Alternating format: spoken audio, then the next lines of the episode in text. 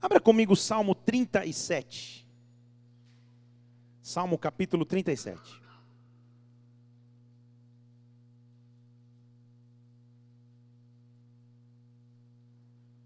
Aleluia. Eu sei que Deus vai falar conosco nessa noite. Deus vai falar contigo em nome de Jesus Cristo. Ele não te trouxe aqui por acaso, ele te trouxe aqui com um objetivo. Salmo 37, versículo 23.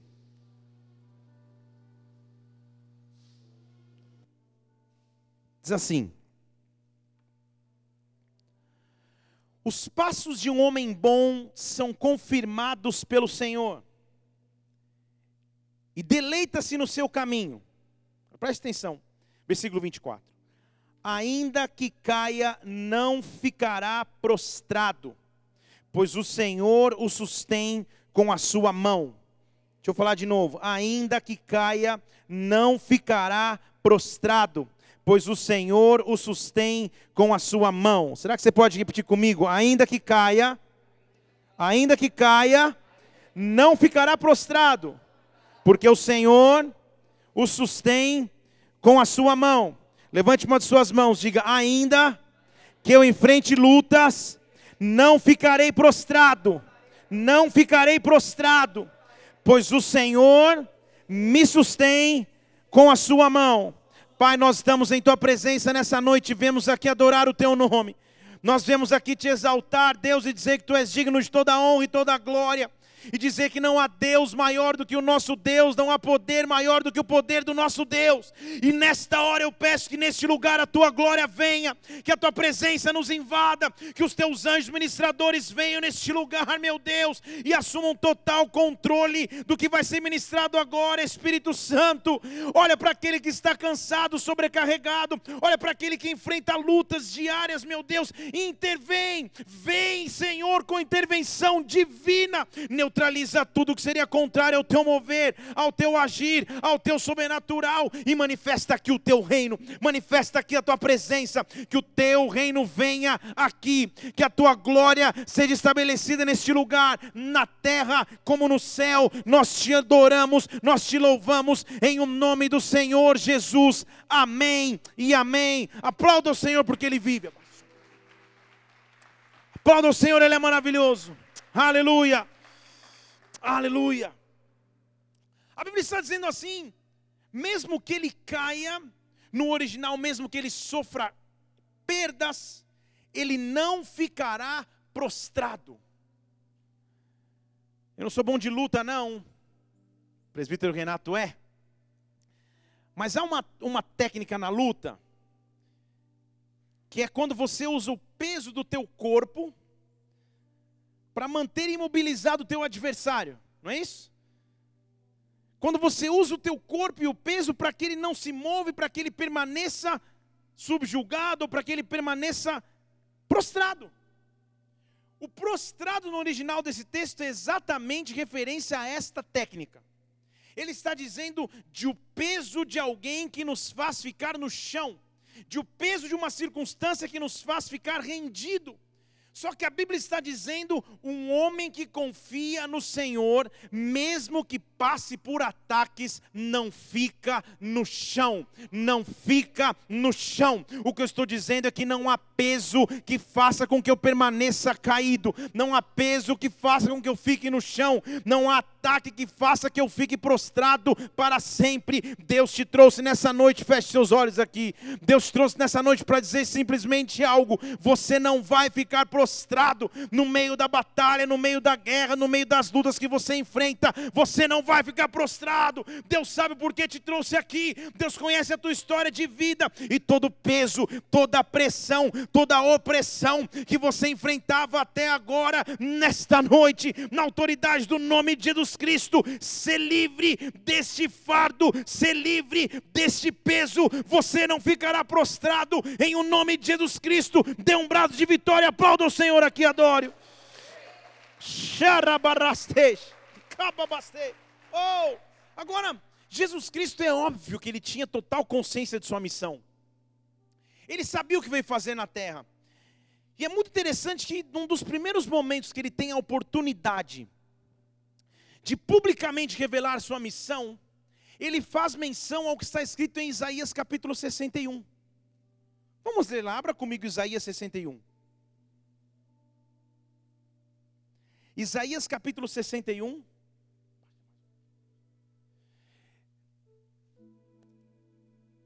Versículo 1.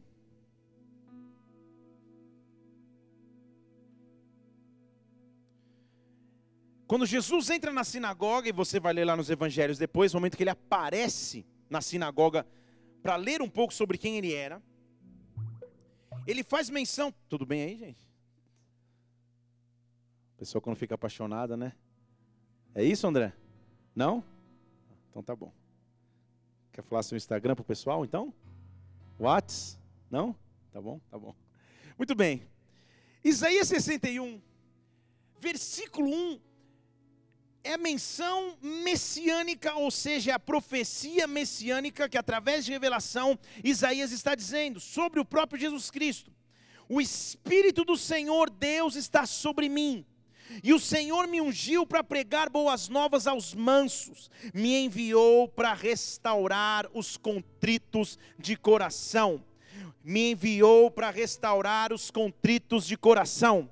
Deixa eu falar de novo, me enviou para restaurar os contritos de coração e proclamar liberdade aos cativos, abertura de prisão aos presos, para pregar um ano aceitável do Senhor e o dia da vingança do nosso Deus, e ordenar acerca dos que choram, acerca dos que choram, que se lhe dê a grinalda em vez de cinzas, óleo de alegria em vez de choro, vestes de louvor em vez de espírito angustiado, para que você seja árvore de justiça, plantação do Senhor, e ele seja glorificado. Jesus Cristo foi enviado para curar os contritos de coração.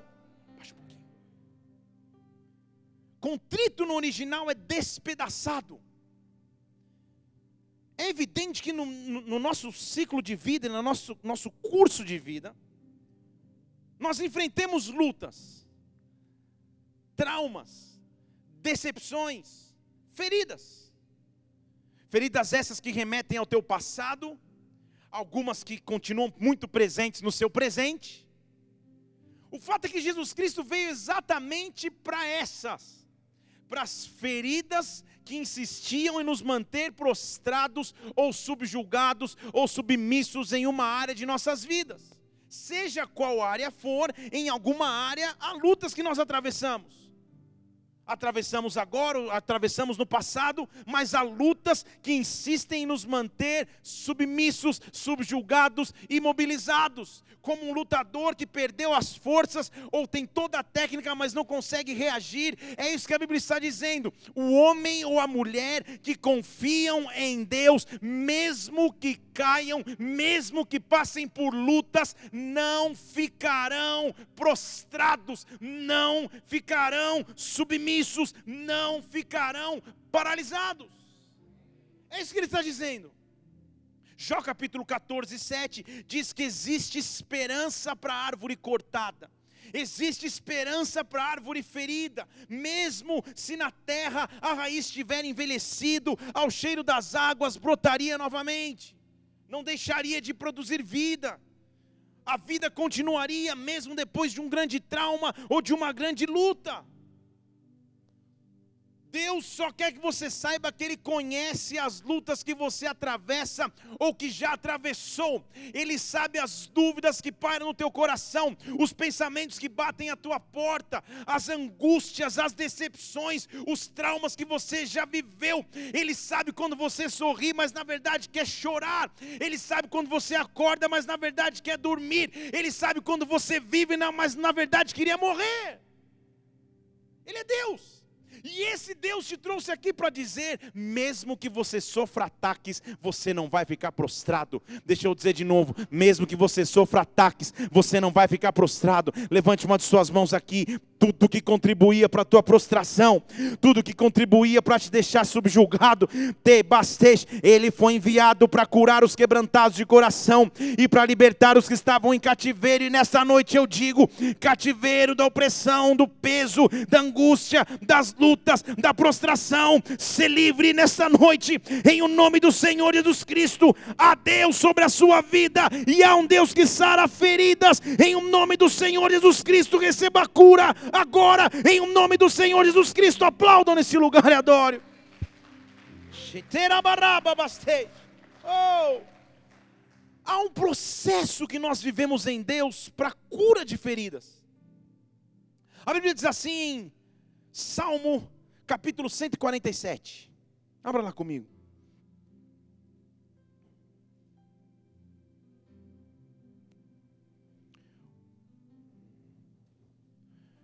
O Senhor edifica, ou seja, constrói a Jerusalém. O Senhor congrega os dispersos de Israel. Então ele edifica e congrega, ele constrói e ajunta novamente. Agora olha o que ele faz. Ele sara os quebrantados de coração. Sara os quebrantados de coração e lhes ata as suas feridas. Eu sou da época que na infância a gente passava metiolate, mas aquele que ardia. E o que a Bíblia está dizendo é que ele tem um remédio capaz de curar as feridas e de atar as feridas ao ponto de fechá-las. Quando eu tinha uns sete anos de idade, nove anos de idade, não me lembro direito a idade, eu estava brincando com meus primos de Maguila. Você vê quanto tempo eu tinha sete anos de idade. Você nem sabe quem é Maguila, talvez. Mas eu estava brincando com meus primos de Maguila.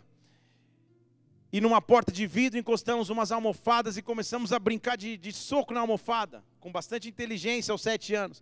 Até que a almofada caiu e, e eu não tive tempo de parar o braço e dei um soco na porta de vidro. Cortei meu braço, como eu era, magrinho na época, esquelético na época, deu para ver meu osso, foi traumático, minha mãe quase desmaiou, minha irmã saiu correndo, passando mal e passou a história. Só que até hoje, aos 37, nos últimos dias de 37, 30 anos depois, eu tenho uma cicatriz no braço. Que quando as pessoas me perguntam a história, eu conto a história. Mas o meu braço jamais está em perigo por causa da cicatriz não é mais uma ferida aberta, ela foi cicatrizada. Faz parte da minha história de vida, mas eu não corro mais risco por esse ferimento. Estão comigo aqui ou não?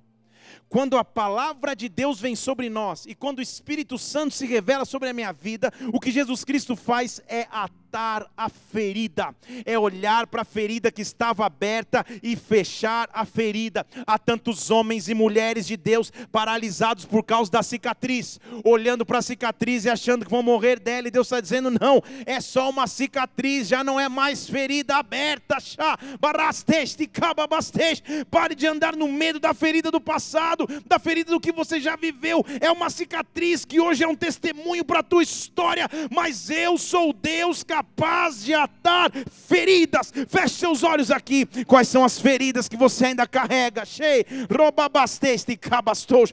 Quais são os tebabastes, os recursos ou quais foram as consequências que as grandes lutas deixaram? Berite, cabastes. Deus nessa noite diz que há um azeite para curar. Ele é capaz de atar feridas. Ele é capaz de apagar traumas. Ele é capaz de riquetabastos. Quantas foram as palavras de maldição que que você recebeu no teu ministério, quais foram as palavras de maldição que você recebeu nos teus, na tua família, mas Deus nessa noite está aqui para atar feridas, para dizer que Ele é Deus, que veio para os contritos de coração, e você não vai ficar prostrado em o nome de Jesus Cristo. Não há como caminhar sentindo ferido, ou com traumas, ou com medos ou com ausência de perspectiva de futuro, porque a ferida não me deixa chegar mais do que a ferida. Jeremias viveu numa época terrível de Israel. Horrível. Não havia esperança, na verdade, Israel estava muito distante de Deus. Ele chega até a ser conhecido teologicamente como profeta chorão, tamanho era o, seu choro, o seu lamento em seus escritos. Ele, inclusive, escreve um livro e o nomeia Lamentações. Tamanha era a dificuldade do tempo que ele vivia. Ele fala em Lamentações 3, você lembra lá comigo, versículo 20, 21, ele fala: Senhor, eu quero trazer a memória que me dá esperança, não dá. A misericórdia do Senhor são a causa de não sermos consumidos, renova-se a cada manhã, grande é a tua fidelidade, a minha porção é esperar nele, assim vai. Mas olha como ele vivia numa época difícil.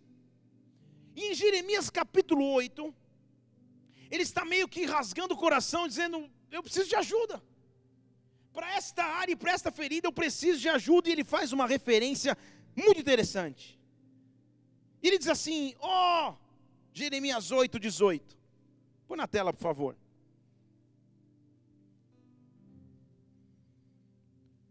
Ele diz: Oh, se eu pudesse consolar-me na minha tristeza. Ah, o meu coração desfalece dentro de mim. É a descrita de um homem que passava por lutas. Eis que a voz do clamor da filha do meu povo de terra muito remota.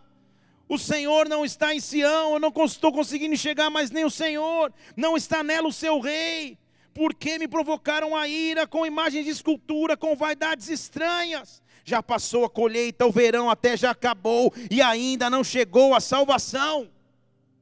Você percebe o desespero do profeta? Já passaram estações. Eu já esperei numa estação, nada. Esperei numa estação, nada. Já estou esperando na terceira, nada. Eu estou quebrantado pela ferida da filha do meu povo. Eu ando de luto, o espanto se apoderou de mim. Ô, pastor, eu achei que eu ia sair melhor hoje aqui. Você vai, calma. Porque de repente ele, ele, ele respira e ele dá um grito de esperança. Versículo 23 fala: Será? Que não há um bálsamo em Gileade? Será que não existe médico em Gileade? Porque ainda eu não recebi a cura. Será que não há bálsamo em Gileade? Será que não há médico em Gileade? Aí você está orando falando: quem que é esse tal de Gileade?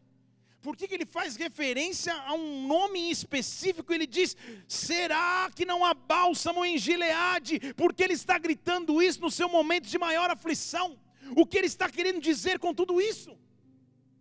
Gileade, se você for estudar geograficamente, era uma região montanhosa de Israel antiga, que era conhecida por produzir bálsamos, óleos.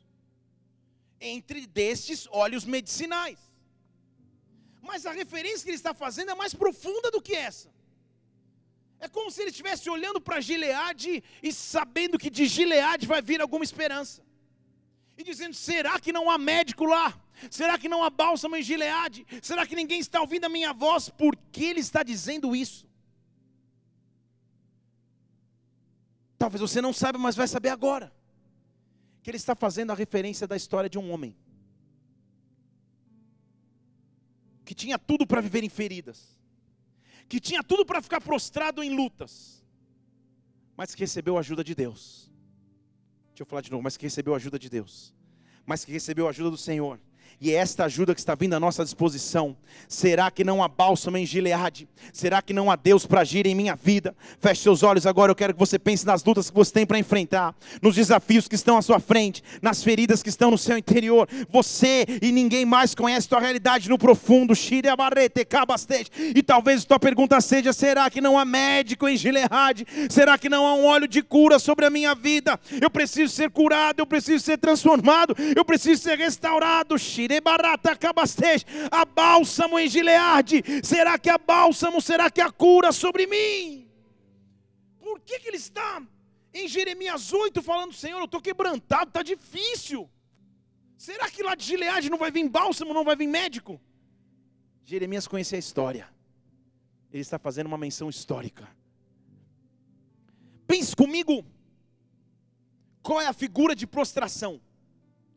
A figura de prostração é ser jogado por alguém numa cova, é ser jogado por alguém para morrer, e ao mesmo tempo que ser jogado, ser traído, esquecido, violentado, desprezado. Em Gênesis capítulo 37, a Bíblia está contando a história de um menino que eu já preguei aqui esses dias.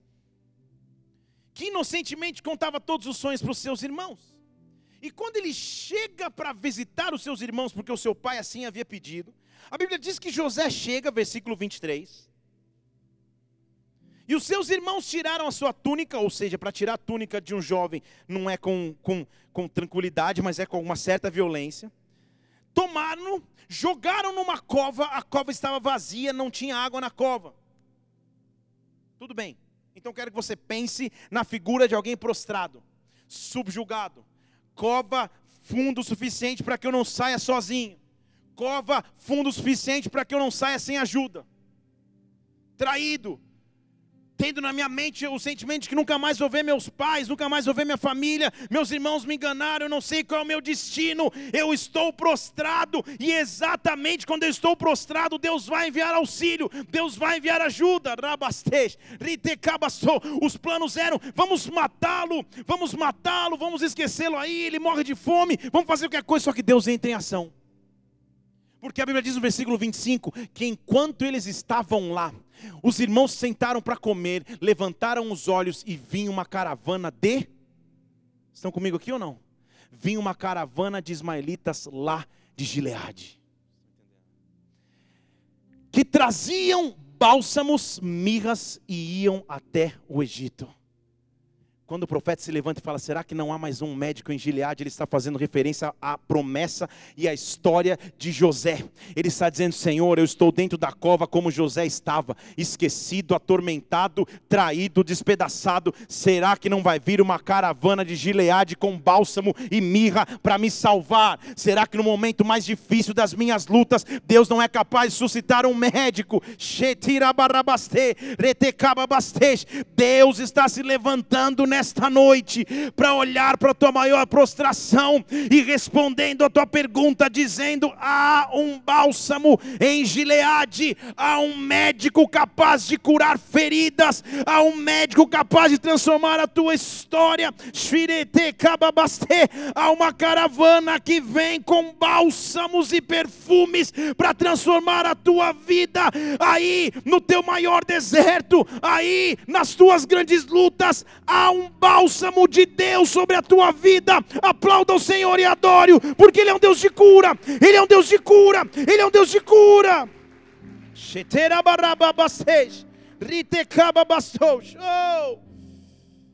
E a Bíblia diz que esse médico chegou. Você conhece esse médico dos médicos? O dono do bálsamo chegou. No momento que eu estava caído, despedaçado, prostrado. A Bíblia diz em Lucas capítulo 10, versículo 30.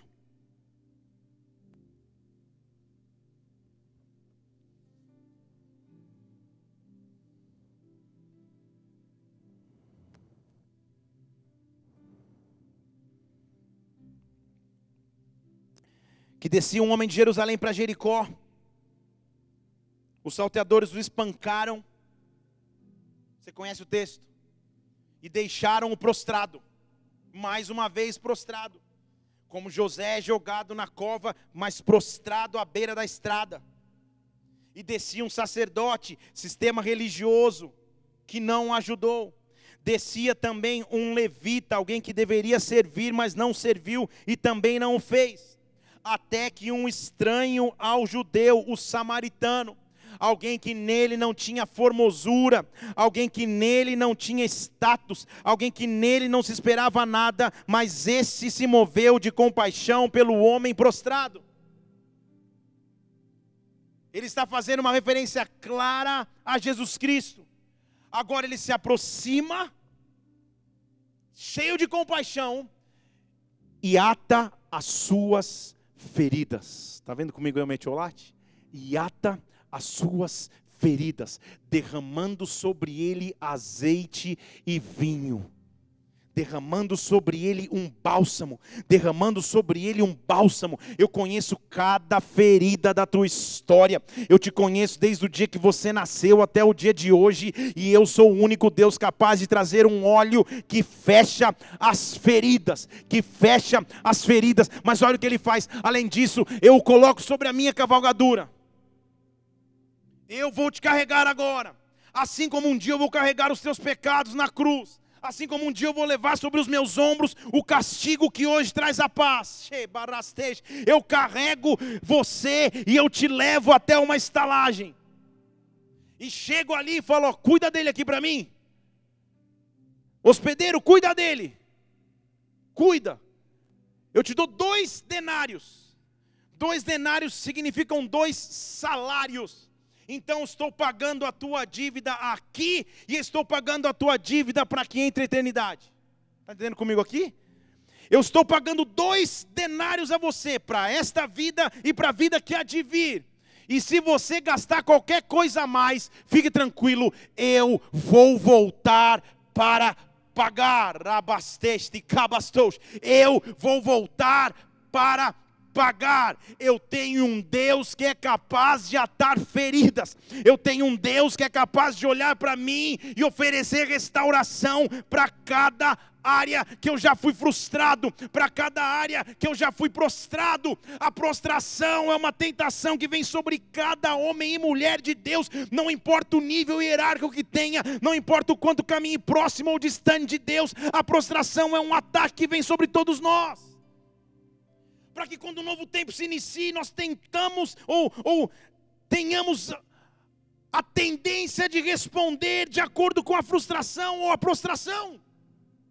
É por isso que a Bíblia está dizendo: se você confia em Deus, mesmo que você caia, mesmo que você enfrente lutas, você não ficará prostrado. Deus só te trouxe aqui dizendo: levanta-te novamente, levanta-te novamente, deixa baraste, ritecaba barastos. Eu não sei qual luta você enfrenta, mas não é o fim, não é o fim. Xarabaste, ritecaba bastes. Ainda que eu caia, eu não ficarei prostrado. Deus vai me dar forças para levantar novamente.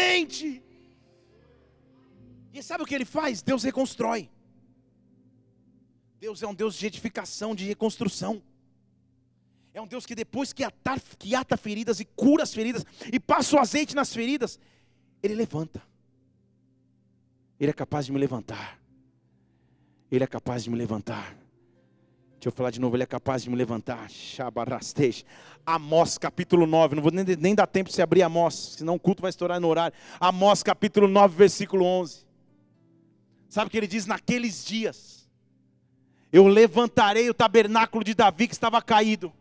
Eu vou reparar as suas brechas e eu vou tornar a levantar as suas ruínas, e eu reedificarei como nos dias antigos. Naqueles dias eu vou restaurar o tabernáculo de Davi que estava caído. Tabernáculo de Davi diz respeito à adoração. Deus vai colocar um cântico novo nos teus lábios. Deus está restaurando o tabernáculo de adoração sobre sua vida. Pai, eu não tinha motivos para louvar, eu não tinha motivos para engrandecer, eu não tinha motivos para me alegrar, mas eu adoro ao teu nome restaura o tabernáculo sobre a minha vida, passa um bálsamo sobre as minhas feridas. Eu não vou ficar prostrado, eu não vou ficar caído. Eu creio num Deus que me dá força e vigor, em o nome de Jesus Cristo. Coloca um cântico sobre a minha língua, coloca um cântico novo sobre a minha boca. Salmo 40, versículo 1: Esperei com paciência pelo Senhor e ele se inclinou para mim e ouviu o meu clamor. Aí, ó. Versículo 2. Me tirou de um charco. Põe lá o 2. Aleluia. Também de uma cova de destruição, de um charco de lodo. Me tirou. Pôs os meus pés sobre uma rocha, firmou os meus passos. Olha o versículo 3: Pôs na minha boca, nos meus lábios, um novo cântico, um hino ao nosso Deus. Muitos verão e temerão e confiarão no Senhor. Você não entendeu? O cântico novo que Deus colocará nos meus lábios, nos teus lábios, servirá de testemunho para as pessoas que viram a tua história. Os mesmos que viram a prostração verão um novo cântico. Os mesmos que viram as portas se fechando verão um novo cântico. Um novo cântico está vindo sobre ti. Um novo cântico está vindo sobre tua casa, um novo cântico está vindo sobre a sua vida. Eu não vou ficar prostrado, um novo cântico vem sobre mim. Oh!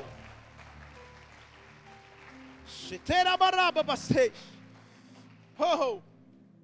Salmo 30, versículo 5. O choro pode durar uma noite, mas a alegria vem pela manhã. O choro dura uma noite, mas a alegria vem pela manhã.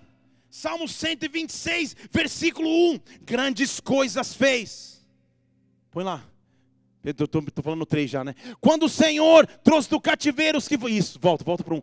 Quando o Senhor trouxe do cativeiro os que estavam em Sião, nós ficamos sonhando. Versículo 2: A nossa boca se encheu de riso, nossa língua de cânticos. Então se dizia entre as nações: Grandes coisas fez o Senhor, por ele sim, grandes coisas fez o Senhor por nós, e por isso nós estamos alegres. Faz no Senhor, versículo 4: regressar os cativos como as correntes do sul. Versículo 5: Os que semeiam com lágrimas, com júbilo ceifarão os que vão andando e chorando enquanto semeiam, voltam com alegria, trazendo o resultado da colheita. Eu tenho um Deus que é capaz de trazer vigor onde o vigor não existia. Você não vai ficar prostrado, eu não vou ficar prostrado. Xarabarete cababastej, robabarete cababastej. Há um bálsamo fluindo do trono do cordeiro, há um bálsamo que sara as feridas. Se você crê nisso, aplauda o Senhor e adore. Oh. Feche seus olhos só um instante. Qual era da sua vida que você precisa de um bálsamo? Há um bálsamo em Gilead. Há um médico em Gilead. Há um Senhor que veio e enviou o seu filho para que ele curasse os feridos de coração, para que ele libertasse os cativos, para que ele proclamasse boas novas. Tudo que estava tentando trazer prostração, prostração, feridas, cansaços, traumas traumas, medos, há um bálsamo fluindo do trono de Deus, há um bálsamo fluindo de Deus, que o teu óleo venha, vem com o teu óleo, Espírito Santo, vem com o teu óleo sobre nós, derrama o teu óleo sobre nós, unge a nossa cabeça com óleo, transborda o nosso cálice, Pai, nós confiamos em Ti, que o teu óleo venha sobre nós, com o teu óleo vem sobre nós, com o teu óleo passa nos casamentos com o teu óleo, passa nas empresas com o teu óleo, passa nos ministérios. Vem com o teu óleo nesse lugar, vem com o teu óleo sobre a minha vida. Nós dependemos de ti, ainda que eu sofra ataques, eu não ficarei prostrado. Minha confiança está em Deus. Isaías vivia um tempo difícil também na nação. Só que ele dá um brado para a nação e fala: Não, chega, chega. Versículo 1 de Isaías 52. Abra lá comigo, Isaías 52, 1.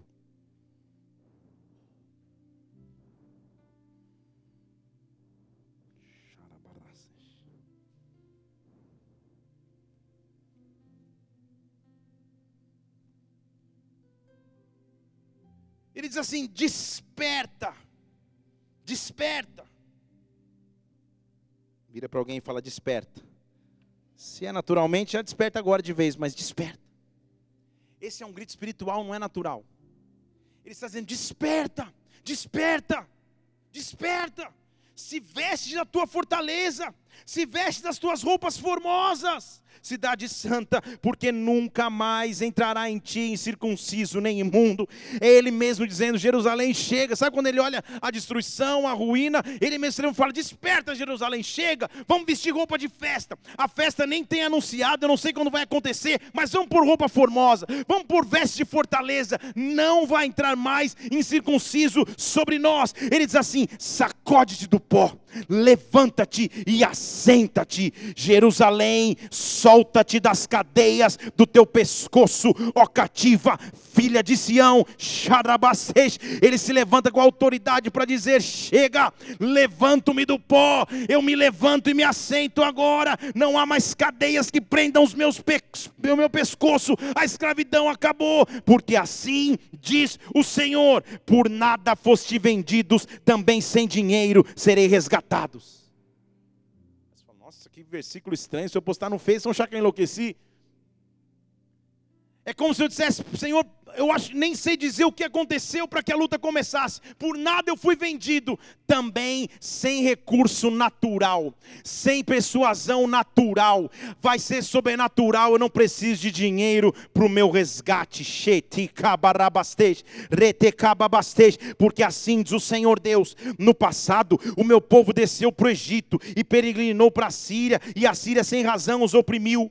Agora que tenho eu que fazer aqui, diz o Senhor, porque o meu povo foi tomado sem razão, o meu povo está sendo injustiçado, os que dominam sobre ele dão uivos, diz o Senhor, o meu nome é blasfemado incessantemente o dia todo, mas chegou a hora, portanto, o meu povo saberá o meu nome, pois naquele dia saberá que sou eu mesmo que falo, eu estou aqui, eu estou aqui, eu estou aqui, Shabarastej. Mas fala, Senhor, não é comigo não. Não é comigo esse texto. Tem alguém aqui que crê em Deus? Levanta a mão. Se não crê, daqui a pouco vai ter uma prancheta que você vai, já vai. Tem alguém aqui que anuncia o Evangelho de Cristo? Então é com você. Deus está dizendo: Eu estou aqui. Chega do meu povo ser difamado e blasfemado. Eu estou aqui. Deixa eu mostrar com quem eu estou falando. Versículo 7. Quão formosos são sobre os montes os pés daqueles que anunciam as boas novas, que fazem ouvir a paz, que anunciam o bem, que fazem ouvir a salvação e que dizem: O teu Deus reina. O que ele está dizendo é: chegou o tempo de eu me levantar por aqueles que anunciam as boas novas, por aqueles que caminham pela paz, por aqueles que professam fé em meu nome. Chegou o tempo de eu me manifestar como Deus. Malaquias capítulo 3, versículo 18 diz que há diferença entre aquele que serve e aquele que não serve a Deus. Eu tenho um Deus capaz de atar feridas, e é este Deus que me visita nesta nesta noite. Eu tenho um Deus capaz de renovar a minha força. Eu tenho um Deus dizer que os meus pés são formosos. Um Deus que apruma o meu caminho. Um Deus que cuida da minha caminhada. Um Deus que controla a minha vida. Quais são as lutas? Qual é o abatimento? É crucial no deserto você encontrar água. Crucial. Não dá para viver sem água no deserto. E havia uma expressão antiga que dizia: Poxa, como a corça busca pelas águas, como um animal corre atrás das águas, Senhor, com a mesma avidez, com a mesma força, eu quero buscar a Ti. Você conhece esse texto, não é isso? Estou surgindo com novos aí, Érica. É Salmo 42. Como a corça anseia pelas águas. Vamos ler o Salmo 42. Assim, anseia a minha alma por ti, ó Deus. Continua lá. Deixa eu abrir aqui. Minha alma tem sede de Deus, do Deus vivo. Quando eu entrarei? Quando eu verei a face de Deus? Olha como o salmista está passando um tempo tranquilo. As minhas lágrimas são meu alimento de dia e de noite e constantemente se perguntam a mim, ou, ou se me diz, onde está o teu Deus? Onde está o teu Deus, Senhor? Dentro de mim, só me lembro daquilo que tinha no passado, como antes eu ia com a multidão, como antes eu levava todo mundo à casa de Deus, como antes tinha brados de júbilo e louvor, uma multidão que festejava, Senhor, as minhas melhores lembranças estão no passado, é o que o salmista está dizendo, mas de repente ele para e fala: chega, porque a minha alma está abatida, porque você está perturbado dentro de mim, espera em Deus, eu ainda o louvarei pela salvação que há em Sua presença. Espera em Deus, aplauda o Senhor por Xeribará, toquete babababacês. Oh! Oh, aplaudo, aplaudo, aplaudo. Espera nele, espera nele, espera nele, espera nele, espera nele, espera nele, espera nele. Mesmo que eu caia, eu não fico prostrado. Mesmo que eu passe por lutas, eu não me prostro. Porque há uma alegria de Deus sobre mim. E esta alegria que vem de Deus é a força que eu preciso. Neemias 8:10, a alegria do Senhor é a minha força. A alegria do Senhor é a minha força. Deus está aqui para estar feridas. Deus está aqui para dizer a bálsamo em Gileade. Ele não esqueceu da tua história. Ele não esqueceu da tua história. Ele não esqueceu daquilo que você pediu para Ele hoje. Ele sabe porque você veio aqui. Ele te conhece desde o dia que você nasceu, filha. Sheika barastej. Feche seus olhos aqui. Shida baraste kata babastej. Shida kababastoj. Sheba. Sheba.